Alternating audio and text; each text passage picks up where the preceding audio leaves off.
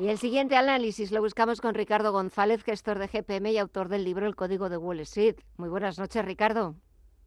Hola, buenas noches, Gemma. Bueno, nueva semana. Aquí seguimos muy pendientes esta semana, sobre todo de ese dato de IPC de junio en Estados Unidos y empieza a animarse un poquito respecto a la presentación de resultados empresariales. Ya este jueves empiezan algunos de los gordos, JP Morgan, Morgan Stanley, también Citi el, el viernes, Wells Fargo. Ya empieza lo interesante, ¿no? Sí, así es. Empiezan los bancos y es curioso, ¿eh? porque históricamente a los bancos les suele ir bien cuando los tipos de interés van al alza porque aumentan sus márgenes de beneficio. En cambio, estamos viendo una gran debilidad del sector bancario que probablemente esté descontando una temporada de resultados muy débil para el sector. Esto llama la atención por lo que digo, porque los tipos de interés están al alza y esa debilidad del sector bancario está descontando una recesión en Estados Unidos, de la que ya hemos hablado aquí en alguna ocasión, y que ya empieza a notarse ¿no? en la cotización del sector bancario.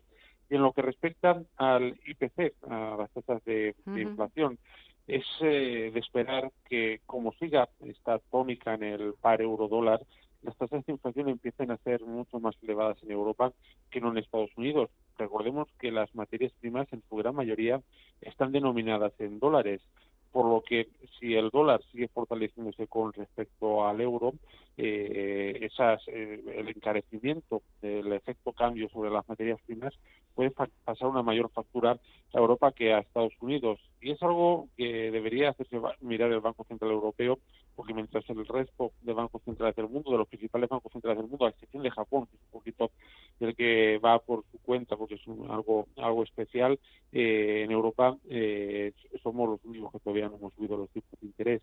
Cuidado la tasa de inflación en Europa, porque puede venir eh, de la mano de, ese efecto cambio ¿no? con el par y la denominación en dólares de las materias primas.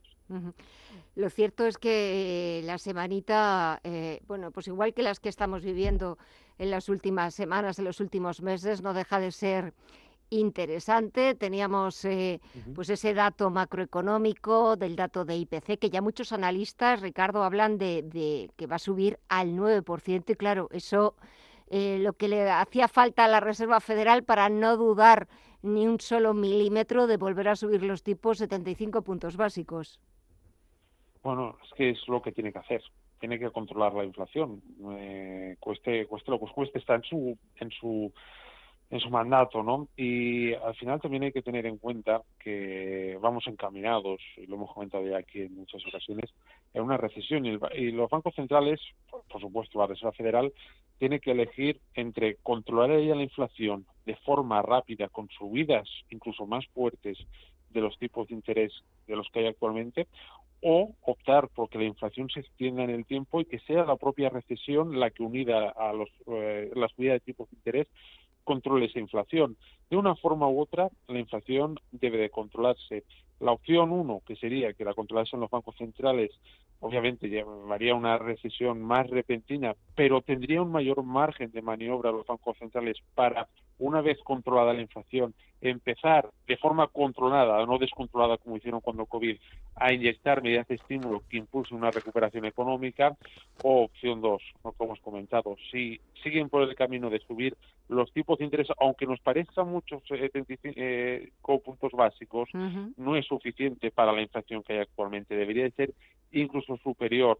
Si siguen con esta pauta de subidas de tipos de interés de 35 o de 50 puntos básicos, lo más probable es que nos eh, encaminemos a un entorno inflacionista de más largo plazo y que sea esa subida de tipos de interés, entre comillas, pausada, más la recesión, la que termine controlando la, inflación. Veremos el camino que sigue. No creo que los, los mercados están esperando ¿no? a, esa, esa decisión de cómo va a ser la recesión, si más larga o más eh, corta dependiendo de la decisión de los bancos centrales. Pero ese aterrizaje suave del que muchos expertos y analistas empiezan a hablar en la economía estadounidense, el otro día también hablando con otro compañero decía que los aterrizajes nunca son suaves. Claro, y es que al final son medias tintas. Creo que en los últimos años eh, los bancos centrales se han eh, lanzado, se han acercado demasiado a lo que es la política convencional de que y se andan mucho con medias tintas y esto pues, puede ser un problema, ¿eh? puede ser un problema porque nos puede llevar a una recesión mucho más largo de lo deseable. Se equivocaron los bancos centrales con las políticas de estilo del, eh, las políticas de estímulo del, de COVID, ya lo hemos comentado aquí en alguna ocasión, y por desgracia en esta ocasión que nos acercamos a una recesión, parece que de nuevo se están equivocando. Esperemos que los equivocados seamos nosotros, ¿no? Y que realmente sí consigan un aterrizaje suave y una recuperación más pronto que tarde. Pero sinceramente, viendo los datos económicos que estamos viendo y en la dirección que están tomando los bancos centrales, eh, las dudas, tengo serias dudas de que eso puedan conseguirlo. Lo que, si alguien tenía alguna duda de que el euro iba a alcanzar la paridad con el dólar, poquitas le deben quedar ya. Bueno, ya estamos, ya estamos ahí. y esto tiene unas sí, esto tiene unas consecuencias, eh, tener unas consecuencias terribles para Europa, por lo que comentaba. Las materias primas están denominadas en dólares, por lo que aunque el precio de las materias primas se estabilice, no hablamos ya de que suban, que se estabilicen, pero como el euro siga depreciándose en lo que va de año, se ha depreciado más de un 10%, como siga depreciándose a esta velocidad, pensemos, de aquí a final de año, las materias primas se mantienen como están, pero el euro con respecto al dólar se deprecia un 10% adicional, estamos hablando de que se han encarecido las cosas un 10% más, las materias primas.